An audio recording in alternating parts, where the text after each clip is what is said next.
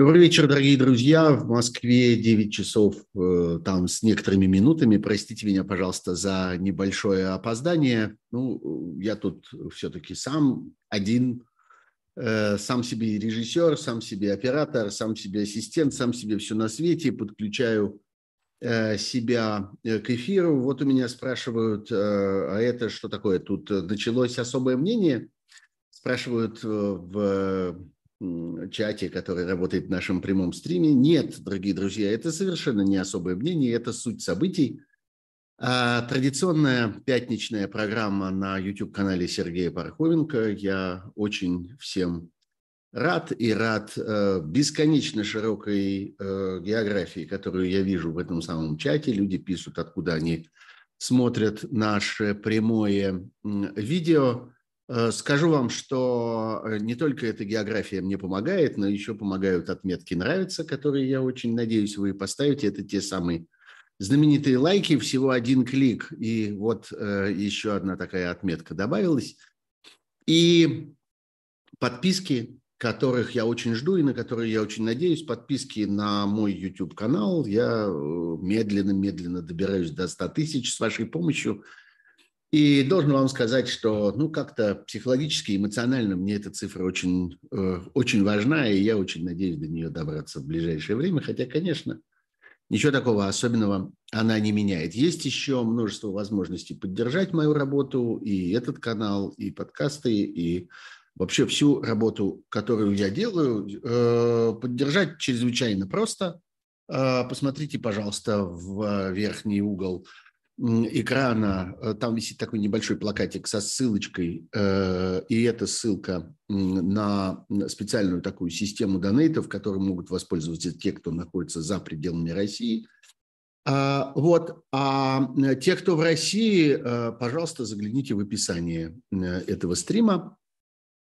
И там много разных возможностей. Там и Patreon, там и возможности воспользоваться разными криптовалютами и всякими специальными системами для донейтов э, вперед. Да и суперчат, между прочим, тоже работает, так что можете прямо сейчас во время эфира отправить какое-нибудь яркое сообщение сюда к нам в чат, я его увижу, я постараюсь его прочесть, постараюсь всем про него и про вас э, рассказать, что вот э, кто-то поддержал донейтом эту самую мою работу. Ну вот, все, что я хотел рассказать вам из технических соображений. Скажу еще, ну давайте я все-таки кого-то здесь замечу. Ну, во-первых, у нас тут что? Ваксхоу. Вот я думаю, что как-то так примерно читается этот населенный пункт из Северной Каролины.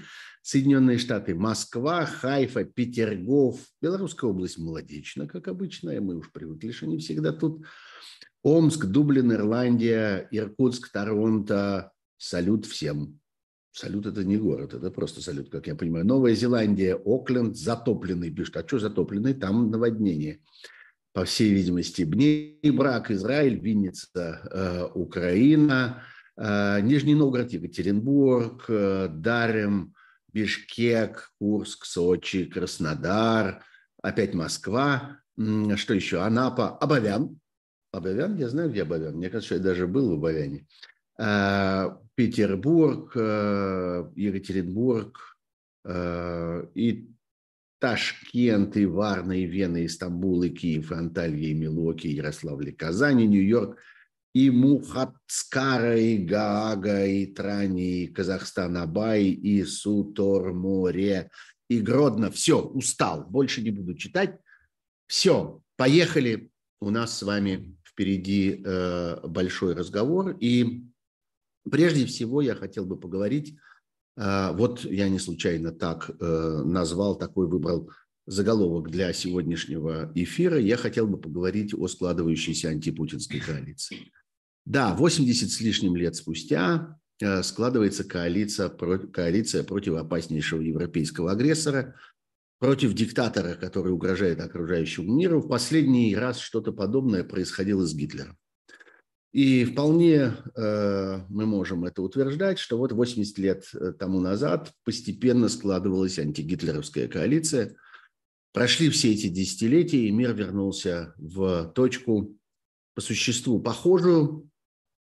И точка эта заключается в том, что нужно снова собирать коалицию И коалиция это собирается не по чьему-нибудь призыву, она собирается не потому, что просто, я не знаю, кто-то кто за это агитирует.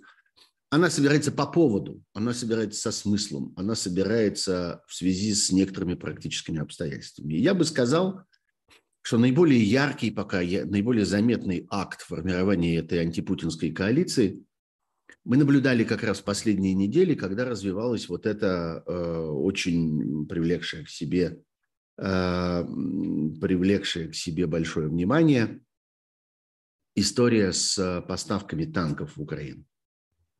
И такое впечатление, что у э, этого эпизода э, войны есть как бы два смысла. Один сугубо практический, ну да, действительно, танки нужны украинской армии, танки действительно могут внести э, достаточно существенные изменения в рисунок этой войны, в картину противостояния двух сторон.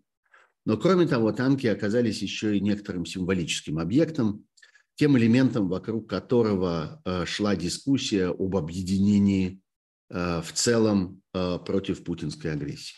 Страны сегодня делятся на тех, кто уже понял опасность этой агрессии, и кому понять эту опасность еще предстоит.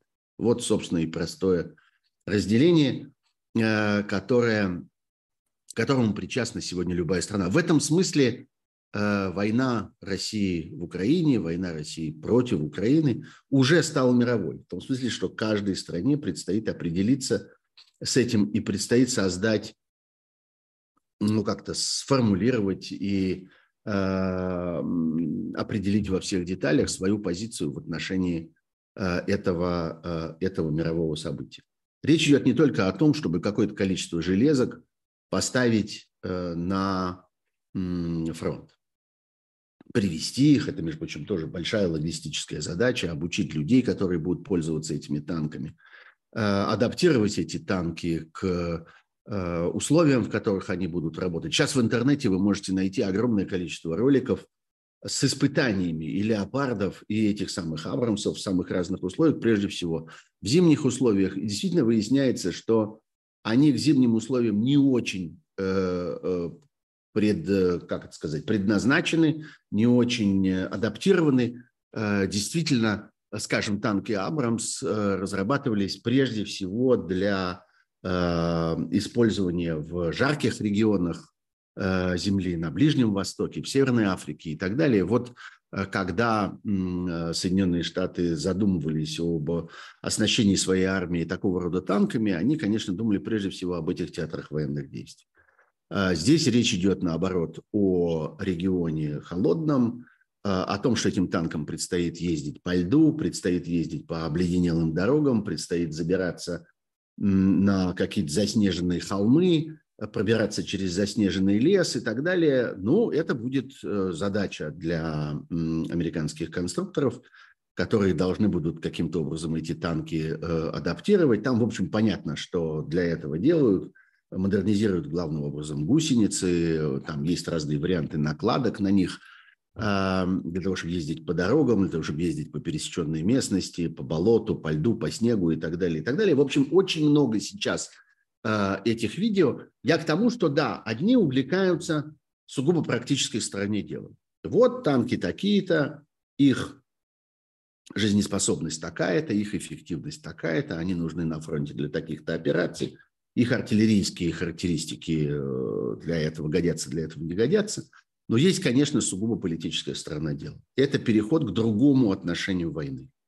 Это переход к тому, что позиция мира, и прежде всего позиция Европы, позиция НАТО становится наступательной. Становится понятно, что речь не только о сдерживании, не только о том, чтобы пассивно Э, э, так сказать, реактивно, как это называется, то есть реагируя исключительно на те вызовы, на те конкретные угрозы, на те раздражители, которые появляются со стороны России, но э, и инициативно воздействовать на развитие событий на этом самом украинском фронте, потому что все большему и большему количеству политиков и все большему и большему количеству военных становится понятно, что эта война либо закончится Э, раз и навсегда, и закончится она э, тем, что э, агрессия будет отброшена что территории, э, отнятые у Украины, будут ей возвращены и будут созданы э, именно этими военными,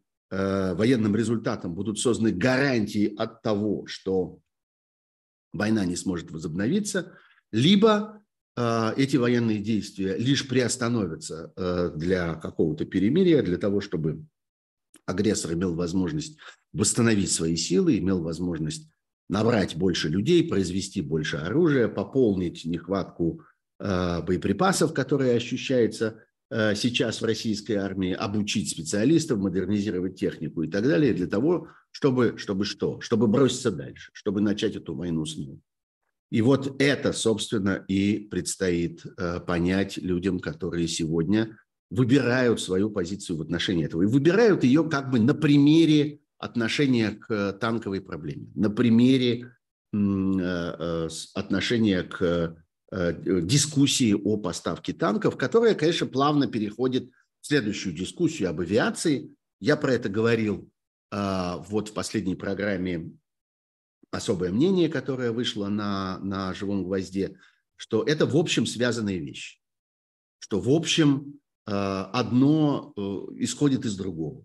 И поставка танков, в общем, не имеет особенно большого смысла, если эти танки не защищены сверху, с воздуха. Поэтому дискуссия об авиации приближается сразу. А, она становится на очередь дня не просто потому, что, ну, это следующий этап. Вот когда-то мы говорили там о противотанковых э, всяких системах, о всяких там джавелинах и э, аналогичных носимых установках, потом речь зашла об артиллерии, потом речь зашла о э, реактивных системах залпового огня, более или менее дальнобойных. Теперь вот танки, ну, значит, когда-нибудь заговорим об, и, и об авиации. Нет, на самом деле это не совсем так. И на самом деле речь э, не, не об этом, а речь о том, что, э, э что авиация должна быть и должна прикрывать эти, э, эти танковые силы. Иначе они станут слишком легкой добычей для э, современных противотанковых систем, тем более, что нужно понимать, э, что в условиях современной разведки передвижение этих сил очень легко обнаруживается, и спрятать танки довольно сложно, и э, каждый из них как-то виден, и передвижение его, за передвижением его можно отследить. Если танки не прикрывать, протянут они на этом фронте нет. И вообще есть такое понятие, как время жизни танка во время боевых действий. В современных боевых условиях это время жизни крайне небольшое. И не, не надо было бы устраивать всю эту огромную дискуссию по этому поводу, э, если бы э, речь шла о том, чтобы привести эти штуки на фронт, и чтобы благополучно они там за какие-то минуты или часы или дни, э, дни сгорели. Но все это имеет, как совершенно правильно пишет мне э, мой зритель по имени, кажется, Янус Кабейн, все это имеет действительно еще и символическое значение. Эта дискуссия действительно переломна. Переломна она вот ровно поэтому, потому что она служит формой для обсуждения антипутинской э, коалиции. И Путин это видит. Российский диктатор, по-моему, вполне отдает себе отчет. Вообще, э, это отдельная интересная тема, в какой мере он способен вообще анализировать текущие события, понимать их, в какой мере он способен реагировать на то, что происходит в действительности, а не в его воображении.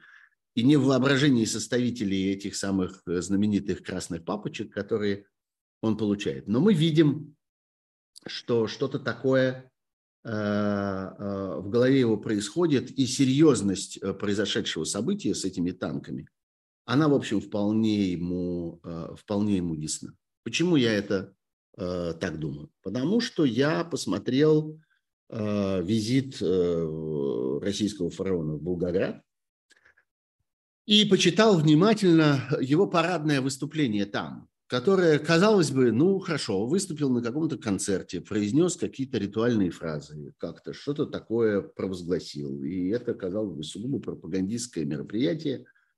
Э, и это такая сугубо театральная речь, которая на самом деле ни о чем не свидетельствует, казалось бы, ни, ничего не меняет.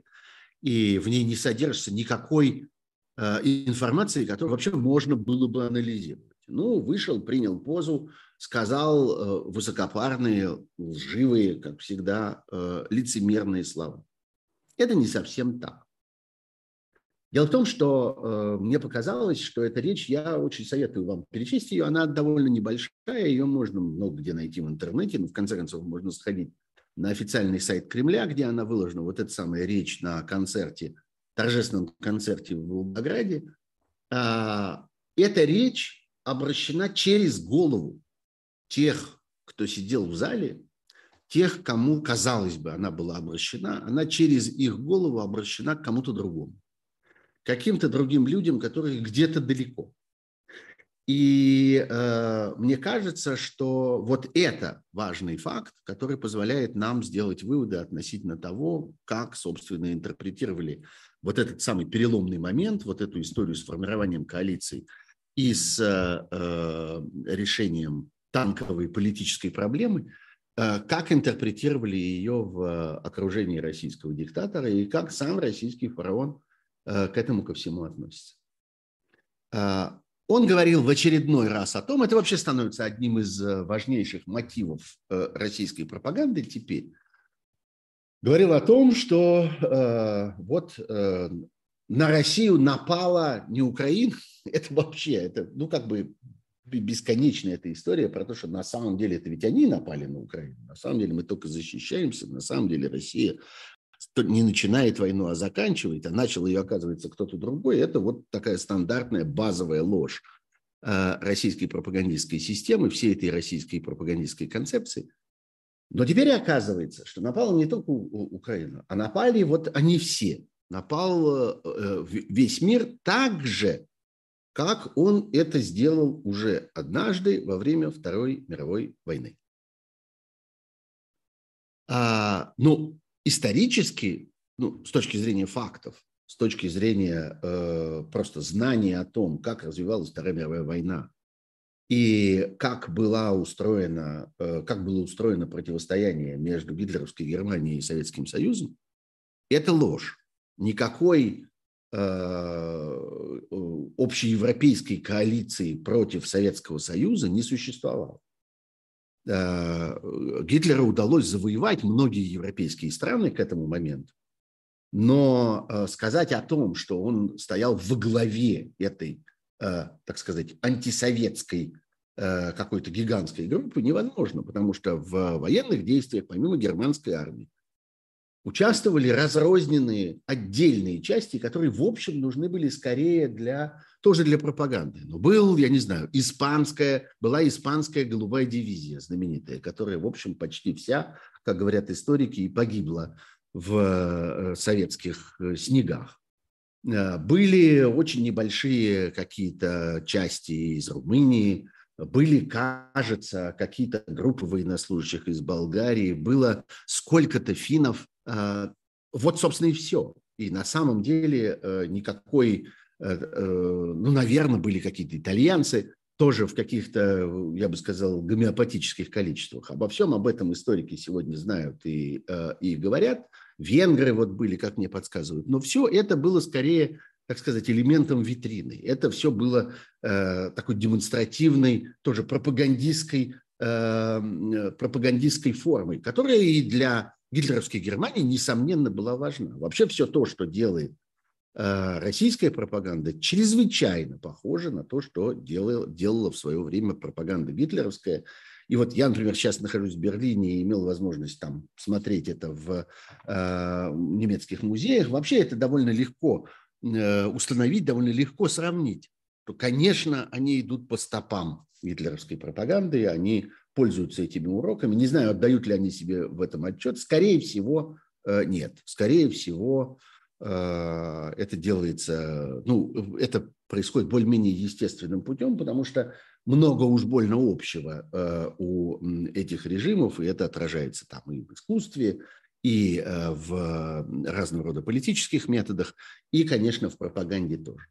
Так вот, я э, абсолютно убежден, что э, тогда это было для Германии чрезвычайно важно из пропагандистских соображений, а сегодня путинская пропаганда выворачивает это таким образом, что Э, на самом деле существовала коалиция, которая тогда набросилась на Советский Союз, ну, а поскольку Россия является в их головах единственным, исключительным наследником Советского Союза, то значит, вот они тогда набросились на Россию. Разумеется, никакой речи ни о каких союзниках по антигитлеровской коалиции, ни, ни, никакой речи сегодня не идет. Никто не вспоминает о, о э, том, что э, Великобритания была Э, в состоянии войны с Германией, что Соединенные Штаты были в состоянии войны с Германией, что на стороне Советского Союза воевали самые разные контингенты. Ну, я не знаю, одну Нормандию Неман давайте вспомним, знаменитую эскадрилью. Она была тоже не очень многочисленной. Это не, не то, что это какое-то гигантское авиационное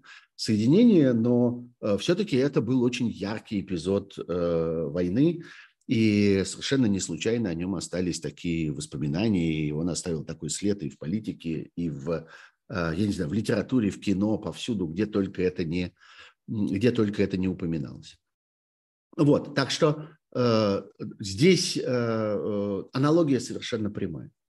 И э, Путин пользуется этим, и Путин начинает вслед за своими э, пропагандистами, надо сказать, которые, которые начинают и опробуют эти пропагандистские э, формулы, он начинает э, их э, использовать. Вот я наблюдал на протяжении последней недели эволюцию фразу про снова танки «Леопард» идут, значит, по, по российской земле и на броне их кресты. Я видел, как это первый раз появилось в этих самых провоенных телеграм-каналах. Не хочется их называть патриотическими, ничего, ничего патриотического в них нет, это просто инструмент войны, инструмент убийства людей, эти телеграм-каналы. Вот они первые начали жевать эту фразу, что вот опять немецкие танки, опять леопарды, э, хотя немецкие танки времен Второй мировой войны назывались иначе, э, на, на броне их те же самые кресты. Нет, на броне их совершенно другая символика, она никак не напоминает немецкую. И вообще очень, ну, хочется сказать, забавно, но ничего забавного в сущности в этом нет, что с этими обвинениями выступают люди, которые бесконечно повторяют и бесконечно копируют и бесконечно обезьянничают именно в отношении э, вот этой всей немецкой э, нацистской э, символики. И дело не только в букве Z, которая совершенно понятно откуда взялась и половинкой чего э, она является. Но даже если вы посмотрите на нововведение в новой российской парадной форме, вот Путин на этом самом концерте стоит на сцене и обращается к залу, в котором сидят люди, одетые, ну, более или менее в то самое, во что были одеты персонажи фильма «17 мгновений весны». Вот так представляет себе немецкую форму сегодняшние э, э российские идеологи. И ее они и слезали. Вот просто посмотрите на этот зал, вы вздрогнете, вы как-то увидите, что тут есть что-то очень знакомое. Вы, кажется, где-то это видали. Я вам скажу, где вы это видали. Вы это видали вот в фильмах про Великую Отечественную войну. Так были одеты немецкие офицеры. Обычно авторов этих фильмов, в том числе и авторов «17 мгновений весны», обвиняют в том, что они там э, не выдержали какие-то детали, что у них есть там какие-то ошибки в каких-то там элементах и так далее – Э, это не важно. Штука заключается в том, что вот так это представляют себе люди в Кремле, и вот так они захотели одеть сегодня российскую армию. Им важно, чтобы это было похоже. И они же обвиняют, врут про эти самые танки, которые Э, будут с этими самыми крестами идти по российской земле. Они будут идти не по российской земле, они, к сожалению, будут идти по украинской земле. И идти они будут там, потому что Россия выступила агрессором и пытается эту землю захватить. Они будут защищать украинскую землю, и внутри их будут сидеть украинские военнослужащие, украинские экипажи, которые будут отстаивать свою родину. Вот в чем дело. А все остальное – ваше вранье. А все остальное – это пропаганда, которую вы на это, на все Э, на это на все наводите. Так что э, вот это был интересный момент, когда э, Путин, я возвращаюсь к своей идее о речи, которая была через, через головы сидящих в зале обращена к кому-то другому, обращена она была к европейским политикам и обращена она была к европейской публике. И полна была угрозой. По существу эта речь представляла собой прямое заявление об угрозе применения, ну, по всей видимости, оружия массового поражения. А что еще в этой ситуации мог, мог иметь в виду мог иметь в виду российский диктатор, вот в ответ на эти, на эти поставки танков. И вот что, собственно, я постараюсь это, это процитировать. Э, те, кто э, втягивает европейские страны, в том числе и Германию, в новую войну с Россией, и тем более безответственно заявляет о том, как уже о свершившемся факте, те, кто рассчитывает э, одержать над Россией победу на поле боя, видимо, не понимают, что современная война с Россией будет для них совсем другой. Мы свои танки к их границам не посылаем, но у нас есть чем ответить, и применением бронетехники дело не закончится, все должны это понимать. О чем он говорит? О ядерном ударе он говорит. Это последний аргумент, который у него остался, и он с этим аргументом обращается э, туда, э, на Запад. И надо сказать, что находит там слушателей. Э, я вот э, обратил внимание, один из моих читателей в Фейсбуке прислал мне статью а, из э, довольно влиятельной, э, э, влиятельной газеты, довольно известной, авторитетной. Она называется «Азия Таймс». Это, ну, когда-то это была настоящая газета, большая, бумажная, такая с, с широкими просторными листами. Сегодня это главным образом интернет-портал – это электронное издание, которое базируется прежде всего, в, если я правильно понимаю, в Гонконге и Сингапуре, и э, как-то пользуется большой популярностью в Юго-Восточной Азии, прежде всего среди э, экспатов там. Э, и вот там опубликована статья, которую оно нас таким, я бы сказал, безнадежным заголовком, э, э, который я перевел бы так. И танки впустую, и время впустую. Вот примерно так. Э, речь идет там о том, что те, то количество танков, которые отправляются в Украину, недостаточно, что это окажется как бы незначительным элементом в рядах украинской армии, а между тем Э, нужно э, как-то понимать, что российская армия за это время накопила много сил, э, мобилизовано много народу и будет мобилизовано еще больше, подогнано большое количество танков Т-90 и перевес на стороне российской армии. И те, кто сегодня отправляют танки в Украину, должны понимать, что дело их безнадежно. Вот опять, главное, что произошло с этими танками, это определение позиций большого количества стран и э, их включение в, э, я бы сказал, общее политическое движение вокруг этой агрессии и э, с оценкой этой агрессии и с оценкой перспектив этой войны. Вот это гораздо важнее, чем, собственно, сами эти большие предметы на, на гусеницах и э, с толстым железом, Э, и с длинными пушками, которые, собственно, в каких-то относительно небольших количествах. Речь действительно идет по самым смелым подсчетам там, о полутора сотнях этих танков, хотя первоначально количество их должно исчисляться десятками, не более того.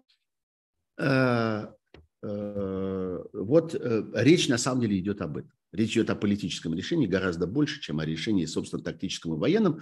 Тем более, что из этого политического решения могут Э, следовать э, и практические военные последствия. Если это политическое решение принимается, то будет и следующее решение о следующих танковых частях, и следующее решение об авиации, и следующее решение о дальнобойной артиллерии, и следующее решение об управляемых бомбах, о чем, собственно, заговорили в последние дни, о том, что они могут э, довольно существенно тоже повлиять на то, что происходит Э, в этой войне, прежде всего потому, что это прямая угроза для территории России.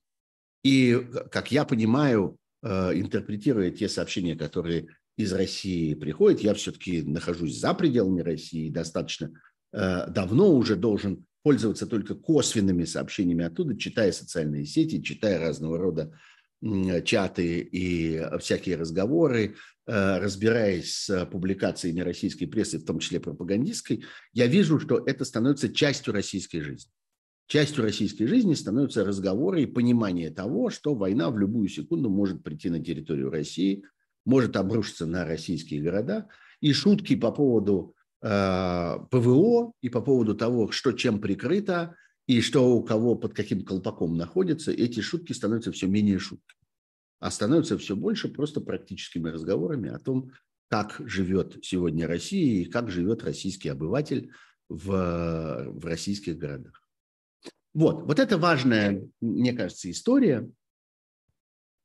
А, и э, за этим переломом, за этим переходом хорошо бы следить внимательно, потому что он будет иметь большие последствия. Он, собственно, э, отделяет на нынешний день, день от э, не только довоенной эпохи, но и эпохи начала войны, когда многое еще было непонятно, и э, многие еще, что называется, не определились по этой части. Есть еще один интересный момент в путинской речи, тогда, когда он начинает говорить о, э, так сказать, друзьях, вот, тех, кого по-прежнему российское государство и российская власть числит своими друзьями.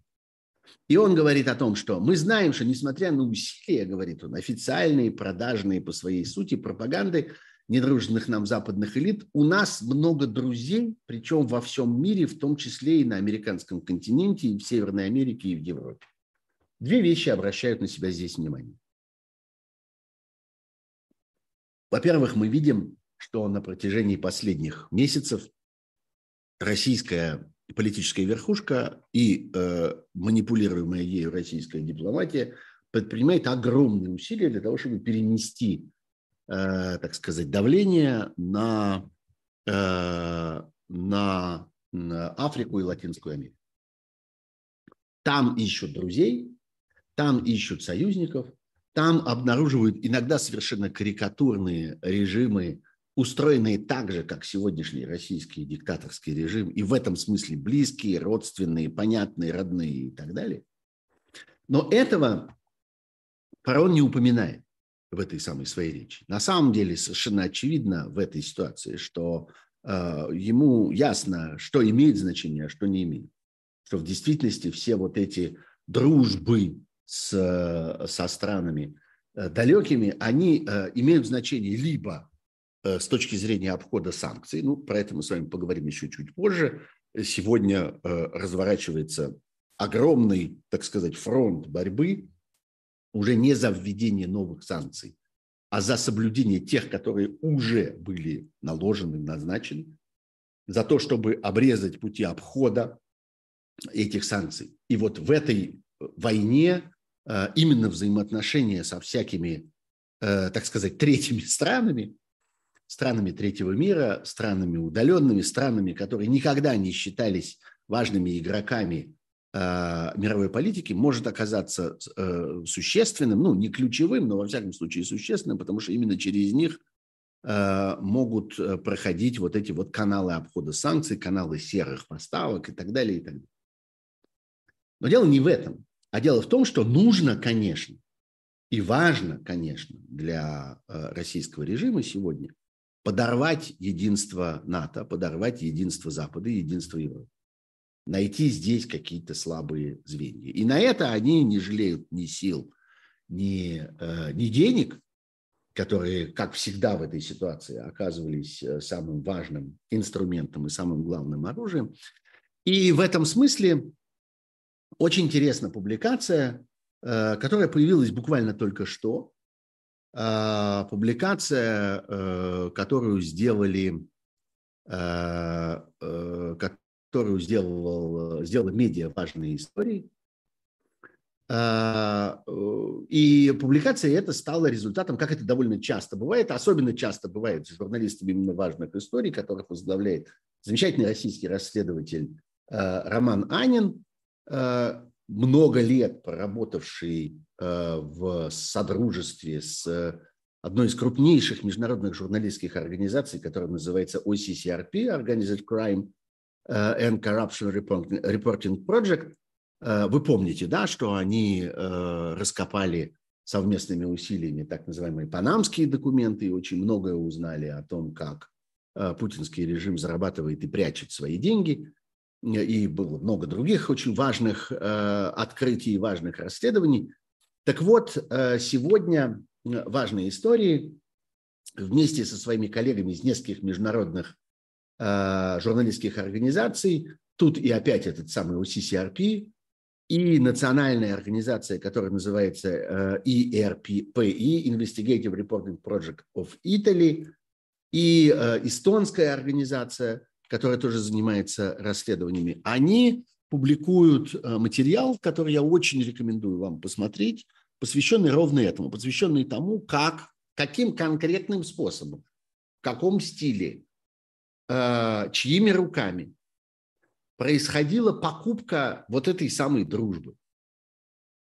Речь идет о том, что э, вот этим международным организациям удалось завладеть э, перепиской одного из довольно заметных Э, деятелей по этой части. Это такой сотрудник э, аппарата Госдумы по имени Саргис Мирзаханян, который в какой-то момент открыл свою собственную, э, собственную такую коммерческую компанию, которая оказывала такого рода услуги. И вот, судя по переписке этого Мирзаханяна, он, собственно, был одним из исполнителей разного рода, что называется, активных мероприятий которые были предназначены для того, чтобы просто скупить э, какое-то количество западных политиков, прежде всего депутатов, причем речь идет о депутатах и национальных парламентов, и в некоторых случаях региональных законодательных собраний, которые меньше, как бы ниже уровнем, чем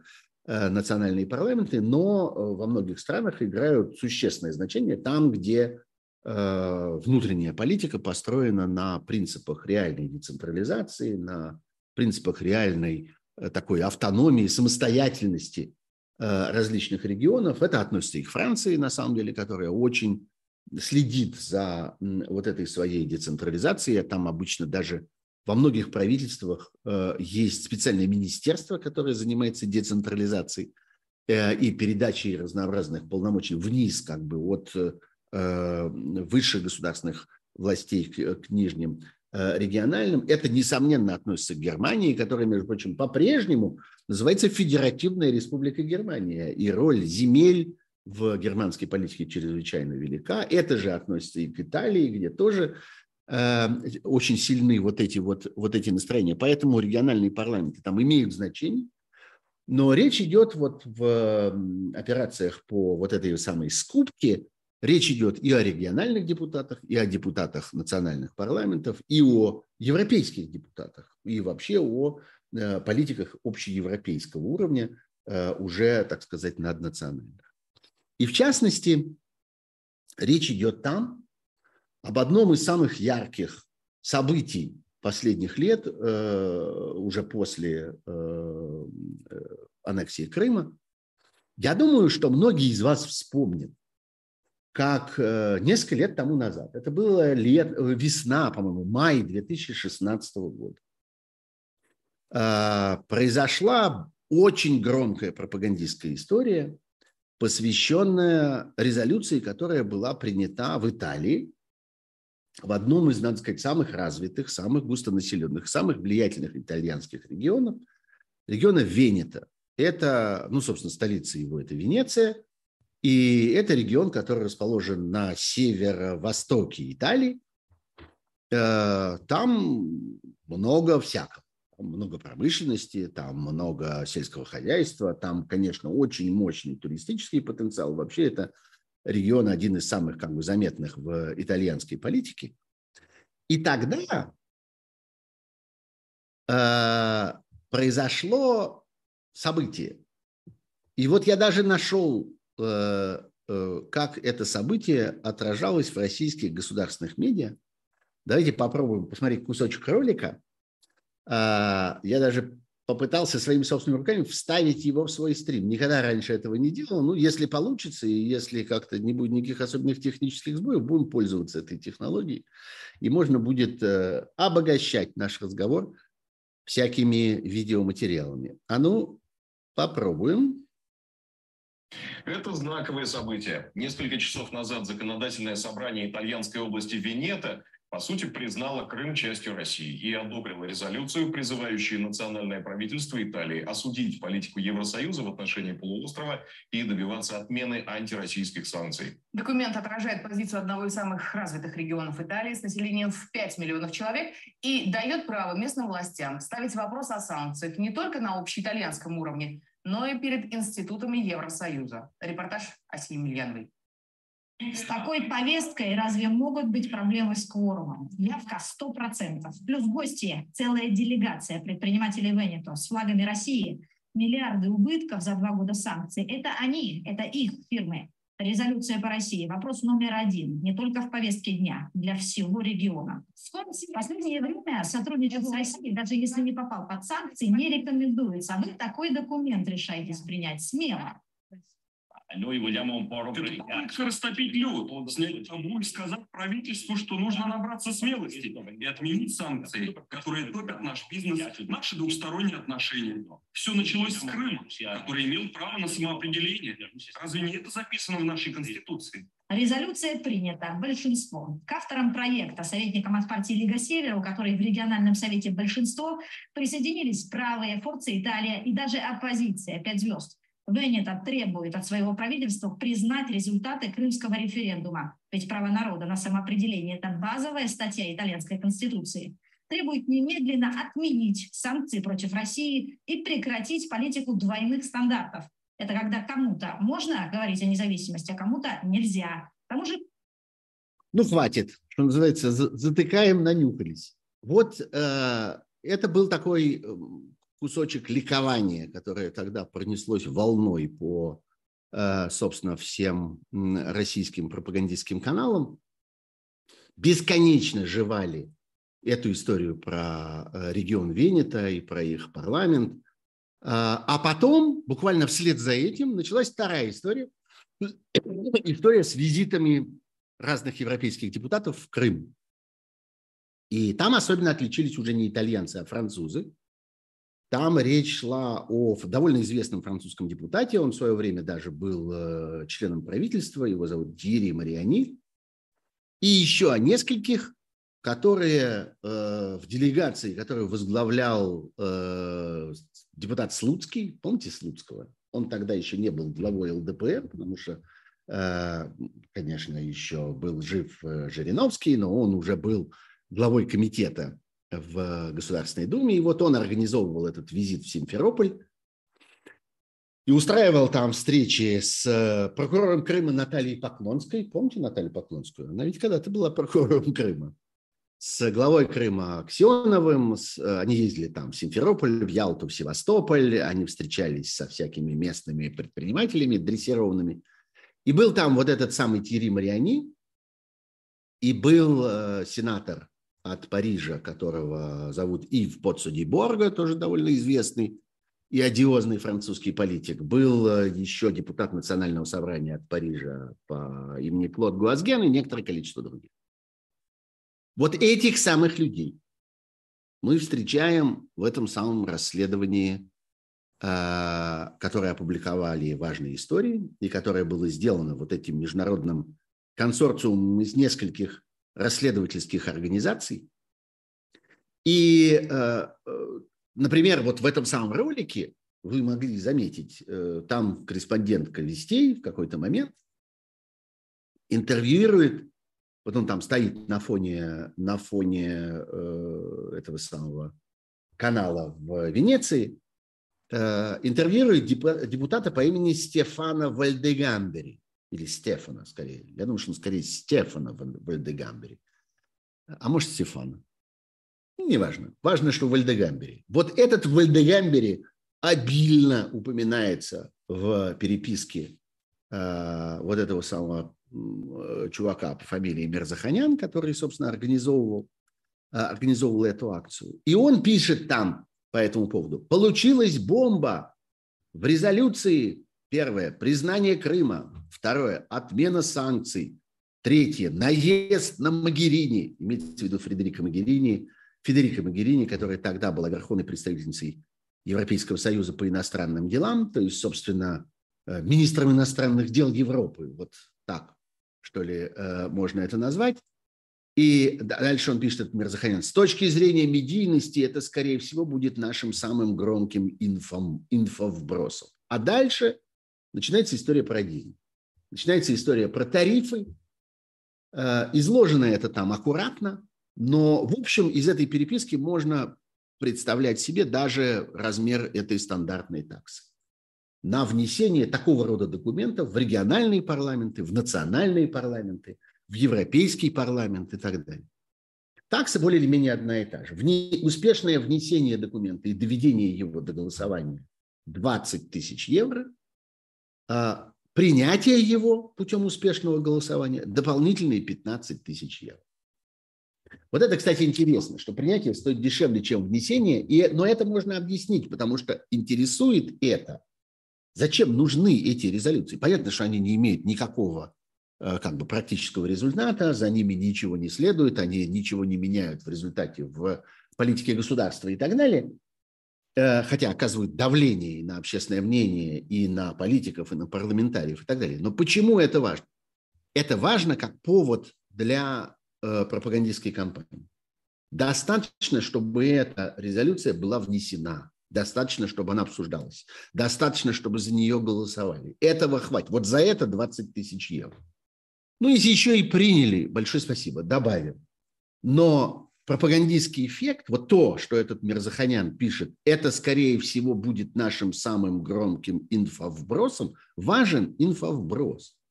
И вот это происходило подряд. Сначала эта история в Италии, потом история с поездкой французских депутатов в Крым, а эти французские депутаты ведь никуда не делись. Ведь уже в 22 году, когда война началась, когда война была в разгаре, об этом самом, например, вот э, человеке по фамилии, с красивой фамилией Поца Деборга, который ездил тогда в Крым, бесконечно пишет французская пресса, как о человеке, который превратился в постоянно работающую такую трубу, постоянно работающий канал пропаганды войны э, и э, агрессии в Украине – который работает во Франции и использовал все свои медийные возможности. Он депутат, возможности у него достаточно большие для того, чтобы э, оправдывать э, избиение мирных жителей э, и уничтожение мирных жителей в Буче, для того, чтобы бесконечно опровергать сообщения об издевательствах над мирными жителями, об обстрелах мирных городов, о жестокости российской армии, о масштабе этой агрессии и так далее. И каждое его слово, как пишет французская пресса, каждое его слово подхватывается российским посольством во Франции и превращается в инструмент российской пропаганды. Вот это люди, которые прошли через э, мельницу финансовую, устроенную этим самым Мерзаханяном. И я нисколько не сомневаюсь, что Мерзаханян не один, что этих компаний, которые Э, занимаются такого рода деятельностью э, в России немало. Э, это люди, которые распределяют деньги по западным политикам, которые бесконечно финансируют это давление и это влияние. И нам предстоит в ближайшие недели и месяцы узнавать об этом снова и снова, все больше и больше. Потому что это и есть ежедневная практика российской политики, ежедневная практика российской пропаганды – Э, вот так они работают. И в этом смысле мы все время встречаемся с этой вот э, бесконечным таким навязчивым отзеркаливанием. Э, люди, которые сами бесконечно повторяют все немецкое, немецкую униформу, немецкие порядки, имеется в виду гитлеровские, имеется в виду нацистские, Э, немецкие методы пропаганды, нацистские методы давления на людей, нацистские методы издевательств над инакомыслящими, над теми, кто посмел не так проголосовать, что-нибудь не так сказать и так далее. Эти люди обвиняют в этом своих противников, обвиняют в этом э, Украину, бесконечно обзывая их нацистами, бесконечно пытаясь обнаружить там какие-то э, какие элементы какой-нибудь похожести, будучи похожими от начала до конца.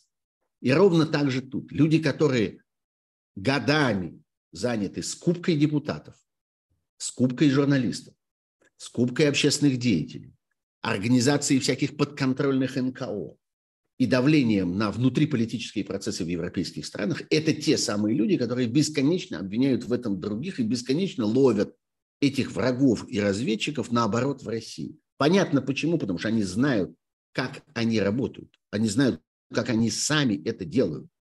И будучи абсолютно в курсе в деталях этих методов, им легко придумать, что э, это же самое происходит наоборот в России. Легко э, обвинить своих противников в том самом, в чем, э, чем занимаются они. И сегодня мы это уже видим не на каком-то общетеоретическом уровне. Не то, что вот нам кажется, что вообще жизнь должна быть устроена вот так. Нам кажется, что вообще это было бы очень логично, глядя на то, как работает российская пропаганда, было бы очень логично, если бы оказалось, что это то самое, что они сами делают. Но мы это видим. Мы это видим теперь с именами. Мы видим, как вот этого самого Стефана Вальдегамбери, который организовал это самое эту резолюцию в региональном парламенте Венета, мы видели, видим по этой переписке, как его обрабатывают эти э, э, люди, которым поручено коррумпировать, они исполняют эту работу, берут на себя эти, этот сервис, поручено коррумпировать европейских политиков. Это он и есть. И мы можем совместить это. Мы можем обнаружить то, что мы видим сегодня в этих документах, можем обнаружить в наших собственных воспоминаниях и в той пропаганде, которую мы помним с 16 года, с 15 года, с 14 года. Она началась в тот момент, когда началась э, атака на Крым и дальнейшая аннексия Крыма, а потом, э, когда была развязана война в юго-восточных регионах э, Украины, в Донецке и Луганске, которая была выдана вот там за каких-то сепаратистов или что-то вроде этого мы видим это соотношение, мы видим это, э, это подтверждение. Это, конечно, очень мощный момент, и я думаю, что этого будет э, все больше и больше. Ну вот. Э, ну и, наконец, последняя тема. Я думаю, что не так много времени у нас, у нас осталось, но все-таки, прежде чем я там попробую ответить на ваши вопросы, кстати, вопросы задавайте, пожалуйста, в чате потому что мой друг э, Кирилл внимательнейшим образом следит за ним и готов мне пересылать те вопросы, которые э, окажутся наиболее содержательными и за которыми, на, которые, на которые не жалко будет потратить время. Поэтому, пожалуйста, задавайте. А, а также, смотрите, у нас почти тысяча лайков.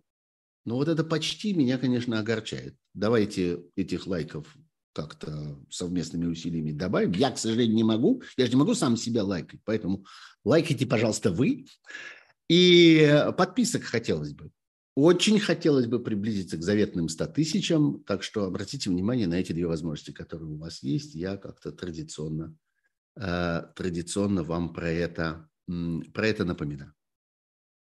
Так вот, э, еще две темы, к которым я хотел обратиться, они на самом деле смежны они близки одна к другой. Это, собственно, тема последних нескольких дней.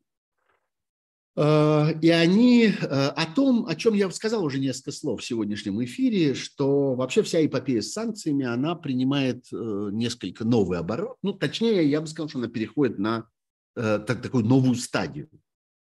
Речь уже сейчас не о том, чтобы придумать еще какие-нибудь санкции и еще их добавить к тем пакетам, которые существуют.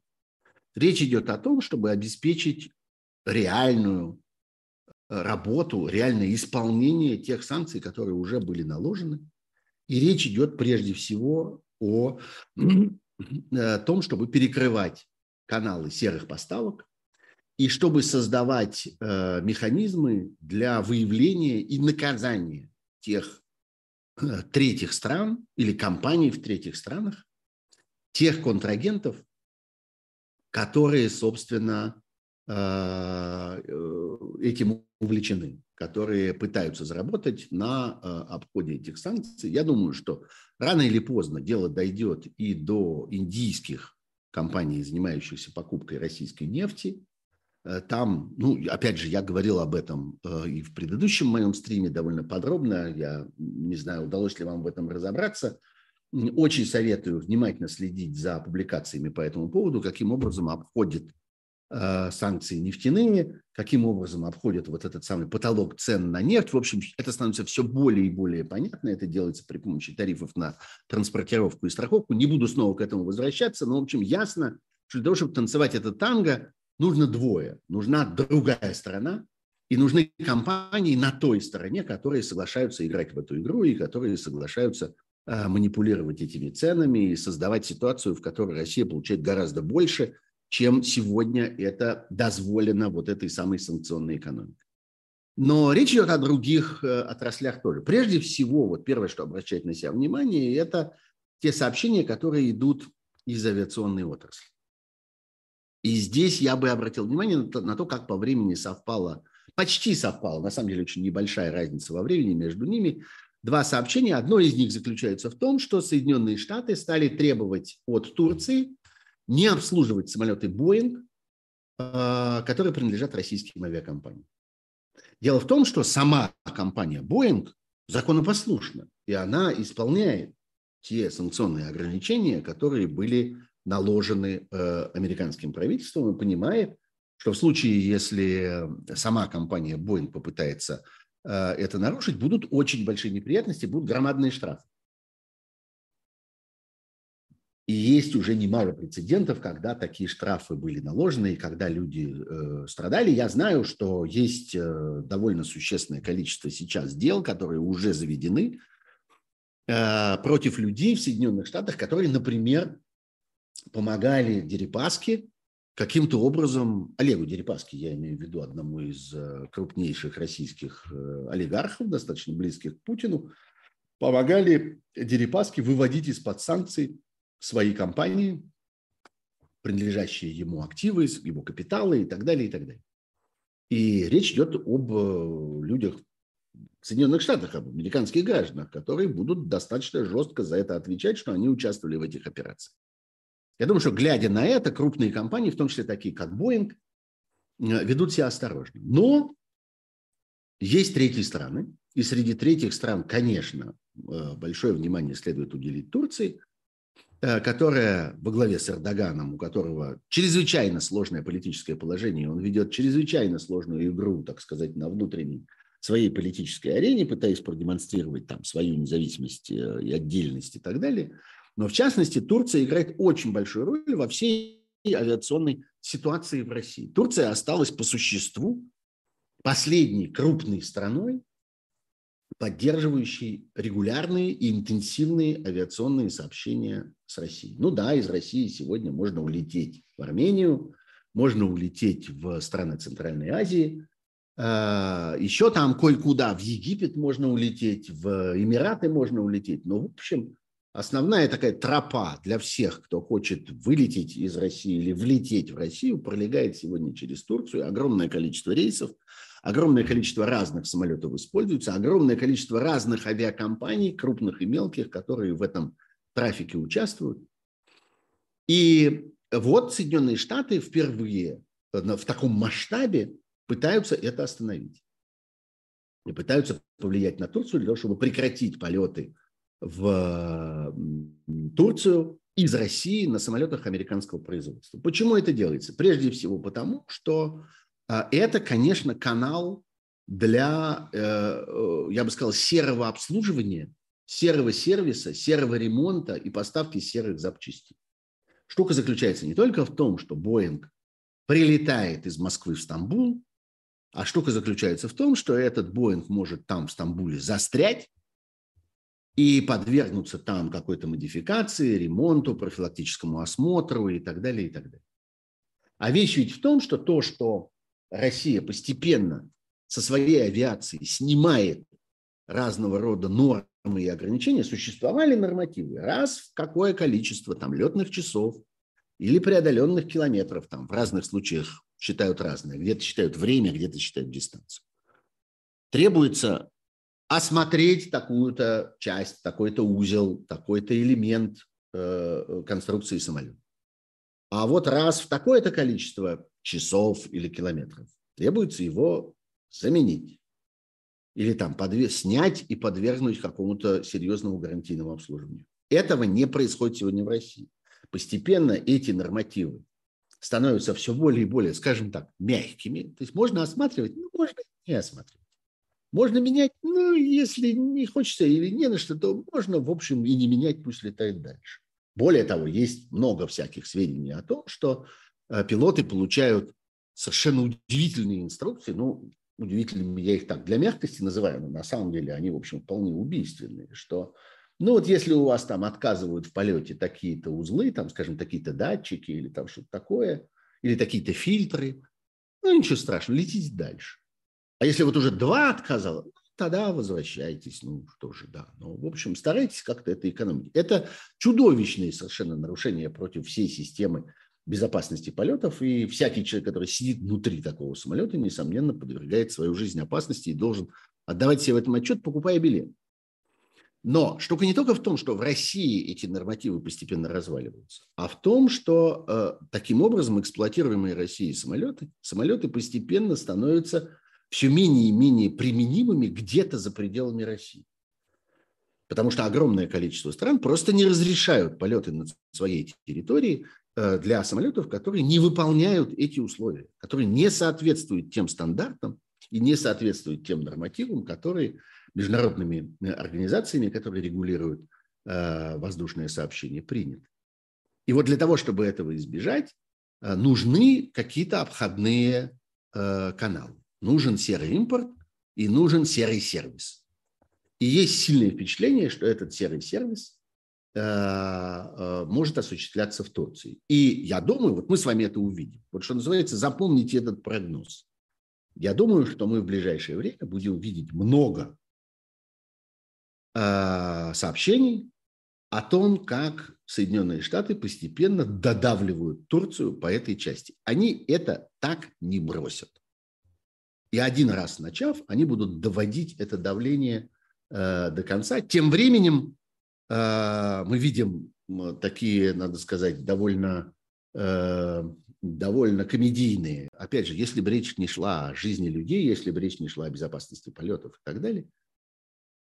Сообщение из России по этому же поводу. Вот э, глава Росавиации Александр Нерадько несколько дней тому назад сказал о том, что что можно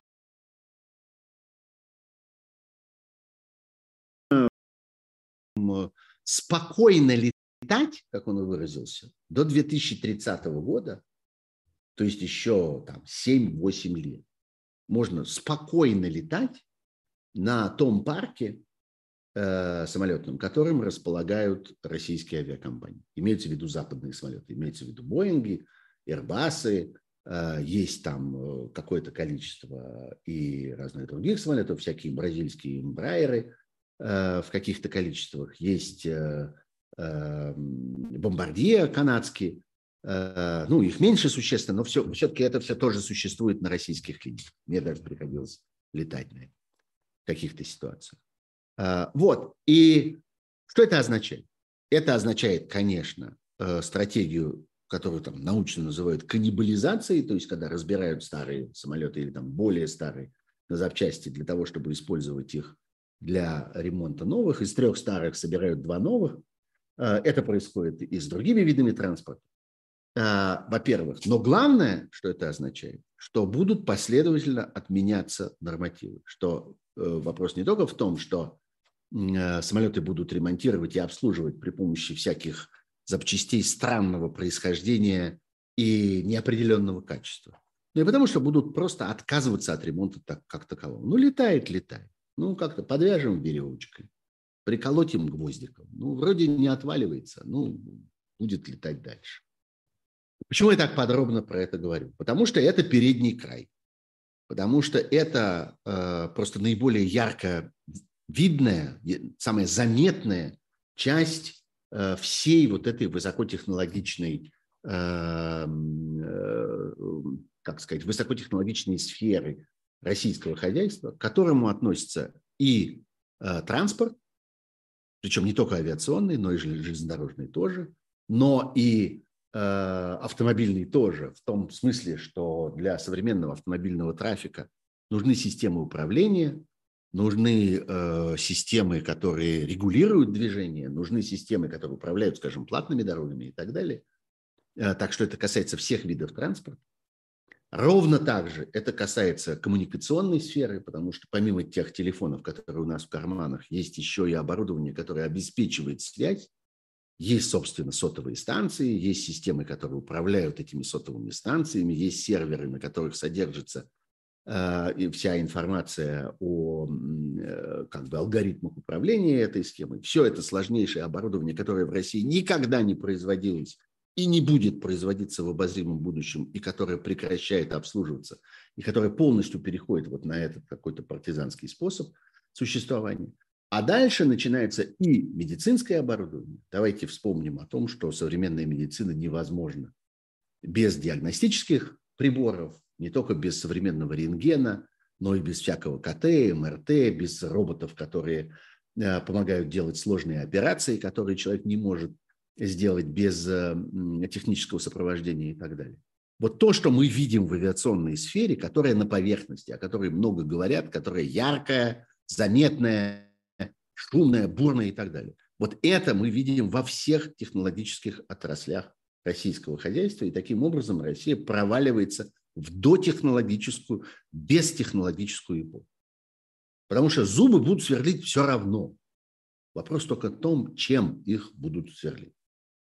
И как скоро вы увидите, что э, стоматолог со вздохом как-то отодвигает в дальний угол своего кабинета современную э, машину, которая требует запчастей, которая требует расходных материалов, которая требует обслуживания, которая требует квалифицированных специалистов, которые ее содержат, и достает со склада что-то заржавленное, что-то, чем вам сверлили в детстве в школе, о чем вспомнят э, люди средних лет, вроде меня, и начинает пользоваться этим, потому что вот это работает в условиях, когда э, не существует никакого доступа к, э, так сказать, мировым достижениям технологии и, собственно, к э, материальным благам этой технологии. Вот к этим самым запчастям, расходным материалам э, и прочим. Это важная очень вещь. Параллельно то же самое происходит, это уже совсем сегодняшняя история, происходит, э, ну, казалось бы, в совсем, совсем, так сказать, другом углу российской экономики, в данном случае в том, что связано с сельским хозяйством, с перерабатывающей промышленностью, с пищевой промышленностью. А, мы видим, точнее, слышим голос э, одного из крупнейших э, производителей российской сельскохозяйственной продукции, Э, вот совершенно неожиданно э, отверз уста э, и заговорил Сергей Бачин, основатель крупнейшего производителя органических, то есть, ну, таких, так сказать, соответствующих органическим стандартам, стандартам такого высококачественного диетического производства продуктов, Речь идет о концерне «Агриволга», который делает и сыр, и множество разных других молочных продуктов, а, и э, продается под всякими заметными нам э, брендами, там всякое угличе поле, э, из углича, углицкие колбасы и прочее, и прочее. Это вот все они, вот этот самый органик маркет, Э, есть такая сеть магазинов и так далее. Но важно, что это действительно современный, действительно разумно устроенный и действительно озабоченный качеством, а, э, озабоченное качеством предприятия, которое э, очень заметно было на российском аграрном рынке, на рынке, на, рын, на рынке продуктов питания. А это, пожалуй, единственная крупная сфера, давайте вспомним, который продолжает хвастаться российское руководство, что вот здесь произошло импортозамещение, вот здесь удалось своими силами, здесь удалось избавиться от зависимости и так далее, и так далее. И тут выясняются некоторые детали. Я про них говорил уже много раз, тогда, когда это все начиналось. Сейчас вернусь к этому. Что по, по существу ни один современный продукт питания не состоит из того, что мы с вами считаем его основным, а может быть единственным э, элементом. Сметана не состоит из молока. Сметана состоит из э, ферментов, из э, заквасок, из разнообразной химии, даже вот то, что считается там органическим, биологическим и так далее, и так далее, но в современных условиях все равно это должно храниться, это должно перевозиться, Значит, туда, там появляются и красители, там появляются какие-то эмульгаторы, там появляются консерванты, чего там только нет. Можно сколько угодно на это ругаться, но современные продукты питания без этого невозможны. Просто потому, что без этого невозможно снабдить ими большой город. Они не доедут. В условиях деревни, в условиях э, индивидуального хозяйства или, я не знаю, там, дворянского имения, можно себе представить, что все, что нужно для того, чтобы э, сделать, сделать сметану, для этого нужна корова и бидон. Как-то подоили корову, Э, молоко это оказалось в бидоне, потом оно там немножечко постояло, сливки отстоялись, потом они скисли, получилась сметана. И все, больше ничего не нужно. Это вот в условиях одной деревни. Как только выясняется, что вам нужно это куда-то везти, как только выясняется, что это нужно как-то распространять, распределять, как только выясняется, что это нужно для этого сколько-то времени хранить, оказывается, что это так не работает. И вот этот самый э, Бачин говорит о том, что подступает катастрофический кризис вот всех вот этих добавок. Хлеб не состоит из муки. Хлеб состоит из муки, дрожжей и еще много чего. Сыр не состоит из молока, он состоит из молока, ферментов и э, всяких культур, э, микроорганизмов э, э, и прочего, и прочего. Колбаса не состоит из мяса, сколько бы вы ни смеялись по этому поводу.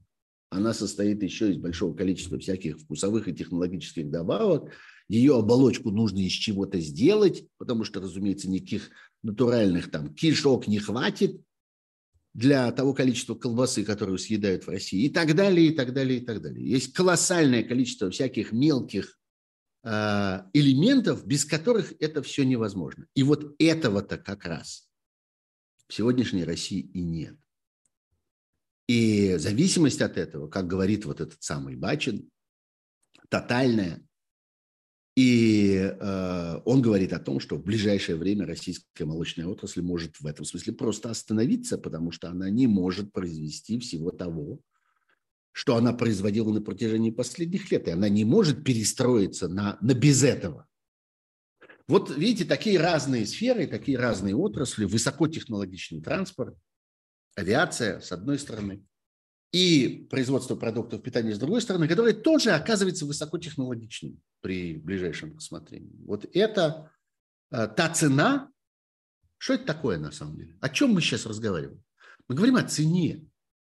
Мы говорим о цене, которую Россия, а это означает люди в России, люди, которые живут в России, работают в России, рождаются и умирают в России и проводят в России всю свою жизнь, это та цена, которую людям предлагается заплатить за то, что Путину захотелось сидеть на этом стуле вечно, а людям, которые его окружают, захотелось извлечь из этого личную выгоду. Из безумия своего лидера, из его тщеславия, из его невероятного властолюбия, из его фанатизма. Речь же ведь не только в том, что это он свихнулся, Речь в том, что он окружен людьми, которые считают, что они именно в этой ситуации и смогут не просто выжить, но а смогут прожить наилучшим образом. О, это на нас работает. Мы в этих условиях заработаем, мы в этих условиях сделаем карьеру, мы в этих условиях получим лишние звездочки, мы в этих условиях добьемся успеха, влияния, личной власти, безопасности, и прочего, и прочего. Мы обеспечим наших детей на этом, на том, что он свихнулся. Так это работает. Так работает режим. Не только дело в том, что один, у одного съезжает крыша, а в том, что у его окружения достаточно наглости и цинизма, чтобы пользоваться этим. А платят за это люди, которым предстоит летать в этих самолетах, люди, которым предстоит э, ограничивать свои потребности, свое потребление, которым предстоит просто каждый день обнаруживать, что что-то из привычных элементов их жизни куда-то делось. Потому что выяснилось, что этого своего не было, а была только иллюзия по этому, э, по этому поводу. Ну что, посмотрим на вопросы. У нас есть совсем немножко э, еще на это времени. Э, Сейчас попробуем. Что пишут мне, что пишут мне те, кто мне помогают с этим.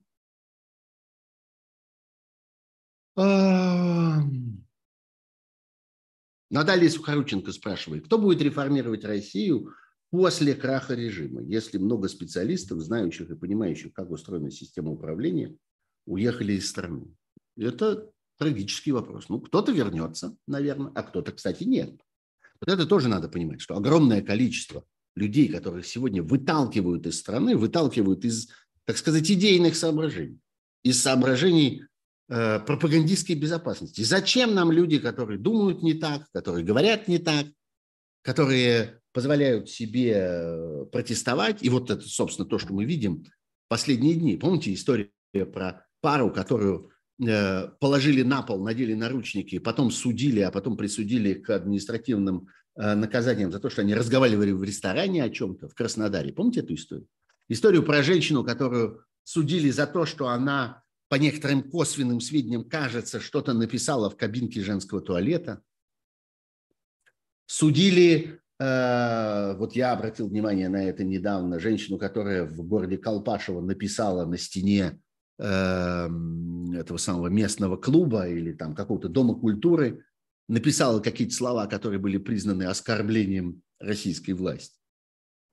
Вот это все происходит, происходит сейчас на наших глазах. Что это они делают? Они этих людей всех по возможности выгоняют из России. Большая часть из них не вернется. И не будут, вот совершенно Наталья Сухарученко права, не будут участвовать в реформе России после краха режима. Это означает, что после этого краха э, весь этот вес уляжется, э, может быть, на людей начинающих, на тех, кто только сформировался, на тех, кто только приобрел эту профессию. А может быть, в каких-то ситуациях придется привлечь людей так, как это бывало, там, я не знаю, в Петровские времена, в Екатерининские времена и в разные прочие времена – привлекать людей из-за границы. Я, например, думаю, что, что касается, скажем, судейского корпуса российского, что касается большого количества э, таких практических администраторов, финансистов и так далее, придется ввозить людей, импортировать этих специалистов, платить им дорого, потому что Россия своих уничтожает, своих выгоняет из страны. Так что без этого, без этого не обойдетесь. И те, кто потом будут Э, так сказать, горевать по поводу того, что а как так вышло, что у нас в России как-то судьи говорят на каких-то других языках и учились в каких-то других университетах. А вот так. А вы тех, кто внутри судебной системы пытался сохранять достоинство, уничтожили или выгнали, а оставили хлуев, которые принимают вот те э, судебные решения, которые вы видите. Э, Станислав Ха. Условно, если Украина вступает в НАТО, мир признает Крым территорией Украины, то есть Россия оккупирована, оккупировала часть страны НАТО. Ну, знаете, это какие-то слишком тонкие, э, э, тонкие соображения, и, собственно, я не думаю, что кто-то будет разбираться на этом уровне. Я думаю, что сегодня э, в результате того, что Путин развязал эту агрессию в Украине, никакого другого варианта, кроме возвращения Украине всех ее земель, включая Крым, не осталось. Давайте признаемся, опять же, я много раз про это говорил, что на протяжении нескольких лет казалось, что мир согласился с аннексией Крыма России. Все понимали незаконность этого, все говорили о том, что это сделано абсолютно в разрез э, международных норм и международных обязательств России, но это слишком сложная проблема, Крым не бутерброд, как было сказано одним политиком, совершенно справедливо. Не бутерброд в том смысле, что это сложная международная э, политическая и военная проблема, она просто так не решается, поэтому придется придумывать какие-то особо сложные э, э, механизмы для ее долгосрочного решения или что-нибудь такое. Так это было еще несколько лет тому назад. Это перестало быть э, таковым сейчас. Война расставила эти э, точки над этими «и». Война снова вернула э, вопрос о возвращении Крыма в Украину в такую естественную повестку дня. Да, он будет возвращен. Что будет происходить с людьми, которые там внутри? Ну, наверное, придется предпринять какие-то специальные усилия для того, чтобы их успокоить, для того, чтобы объяснить им, что они грубо ошиблись, согласившись в свое время на э, аннексию России. Возможно, опять-таки для этого потребуются какие-то международные контингенты, какие-то наблюдатели. Здесь, может быть, надо будет вспомнить там косовский опыт, где на протяжении 10 лет и до сих пор, между прочим, в каких-то элементах присутствовали там всякие международные силы. Возможно, нам предстоит увидеть вот этих международных сил в Крым ровно для этого, для того, чтобы обеспечить законность и порядок внутри Крыма, который возвращается в украинскую юрисдикцию. Это будет чрезвычайно непросто. Э, что касается вступления э, Украины там, в НАТО и так далее, ну, э, объективно говоря, я думаю, что нет. Я думаю, что пока идет война, ни во что Украина не сможет вступить. Она будет союзником, она будет пользоваться некоторым там специальным статусом, статусом особого благоприятствования и так далее, но э, вход в какую-либо крупную международную организацию для воюющей страны невозможно. А, что с ленд-лизом? А что с ленд-лизом? Он работает. Ленд-лиз – это процедура. Я много-много раз уже вынужден был объяснять разным людям, что ленд-лиз – это не закон о выделении вот такой-то суммы денег. Ленд-лиз – это закон об облегчении процедуры использования тех денег, той помощи, которая выделяется в соответствии с другими законами. Это просто некоторый особый порядок принятия решений, особый порядок прохождения всяких бюрократических процедур. Вот что такое ленд-лиз. Он работает, он применяется, с ним все, все в полном порядке. Допуск российских спортсменов на Олимпийские игры не будут допущены. Я думаю, что мировое общественное мнение сегодня таково, что э, Россия должна быть исключена и в лице своих спортсменов тоже. Я думаю, что просто огромное количество спортсменов других стран не захотят участвовать в э, соревнованиях э, в присутствии там э, российских спортсменов. Российские спортсмены, скажете, вы ни в чем не виноваты. От чего же? Мне хотелось бы, чтобы российские спортсмены, особенно мировые звезды, особенно спортсмены первого уровня, яснее демонстрировали бы свою позицию, отчетливее высказывались бы о том, как они относятся к этой захватнической войне. И тогда для них что-то станет возможно. Для людей, которые продолжают говорить, что их это не касается, и что они в домике и сидят под диваном, для этих людей не будет никаких Олимпийских игр. И винить им, кроме себя в этой ситуации, больше будет некого. Ну, собственно, вот. Знаете, я утомился. Мне кажется, что мы на этом вполне заработали с вами право на отдых. Большое спасибо тем полутора тысячам людей, почти. Слушайте, почти. Пожалуйста, те, кто ставит лайки. Ну, почему у вас почти полторы тысячи людей, а не полторы тысячи людей? Это как-то обидно на это смотреть. Что касается тех, кто подписывается на наш канал, сделайте это, наконец. От вас это немного потребует. Что касается тех, кто хочет помочь э, этому каналу и вообще моей работе донейтами, сделайте это. Это чрезвычайно просто. Посмотрите на ссылку, которая у меня над головой. Посмотрите на другие ссылки, которые в описании этого стрима. И прежде всего посмотрите на Patreon, особенно те, кто находится за границей, вы вполне можете пользоваться Патреоном. Это лучший способ меня поддерживать. Большое вам спасибо за э, то, что были с нами во время этого длинного эфира. Э, я буду с большим интересом читать ваши, ваши комментарии. Я всегда их читаю с большим интересом. Они мне очень важны. Я очень рад, что комментариев обычно много и они разные, и многие из них содержательные, поэтому, пожалуйста, не стесняйтесь комментировать. Комментарии, кстати, тоже полезны для продвижения видео и для развития этого канала. Мы с вами увидимся в будущую среду в программе «Особое мнение» на канале «Живой гвоздь» и в будущую пятницу здесь, в моем, э, в моем YouTube-канале, где я снова буду пытаться прокомментировать для вас события недели. Будьте здоровы, всего вам хорошего. Следите за событиями и задавайте вопросы. Счастливо. Пока.